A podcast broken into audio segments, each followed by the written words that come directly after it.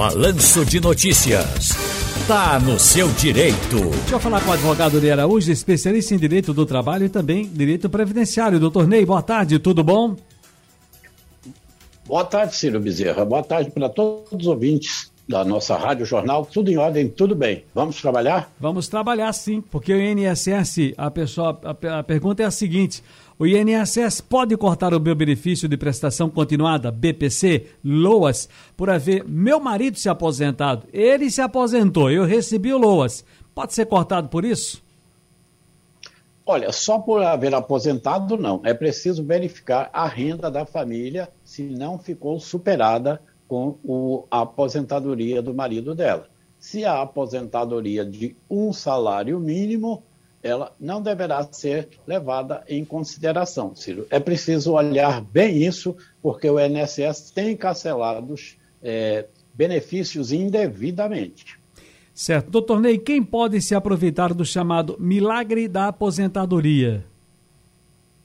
Olha, essa foi uma expressão é, que a imprensa vem utilizando é, devido à brecha que os advogados previdenciaristas encontraram na emenda constitucional que trouxe a reforma da Previdência, Ciro. Você pode fazer uma aposentadoria saltar no valor de até 250%. É realmente impressionante. Por exemplo, a pessoa iria receber um salário mínimo, mas o advogado verificou que na situação dele, é, com descarte ou não de contribuições, e ele fazendo uma contribuição, ela saltaria de R$ 1.100 para R$ 3.860. Ciro, isso dá um ganho de cerca de 36 mil por ano, dá um ganho de 360 mil no prazo de 10 anos.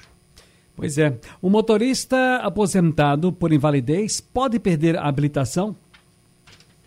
Isso é um grande medo, não é, do, da, das pessoas se aposentar e a per, perder a carteira de habilitação, se aposentar por invalidez. Sim. Mas essa análise não é feita pelo INSS, essa análise é feita pelo DETRAN, que é quem tem competência.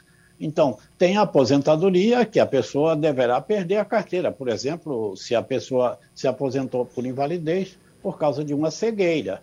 Mas tem outras situações que não é necessário a perda da carteira de habilitação. Ô, doutor Ney, o auxílio doença pode ser cessado sem o segurado ser submetido à perícia?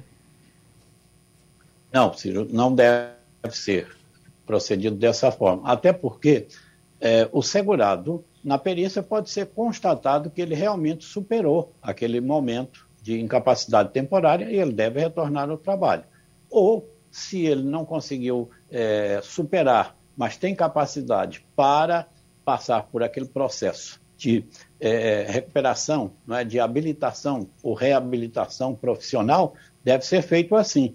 E, em determinados casos, pode ter agravado a incapacidade e ele precisar de ser aposentado por invalidez. Mas isso tudo feito com a perícia médica. Muito bem, doutor Ney Araújo, um grande abraço, felicidades e até a próxima. Excelente semana para você, Ciro, e para todos os ouvintes da nossa Rádio Jornal. Muito obrigado.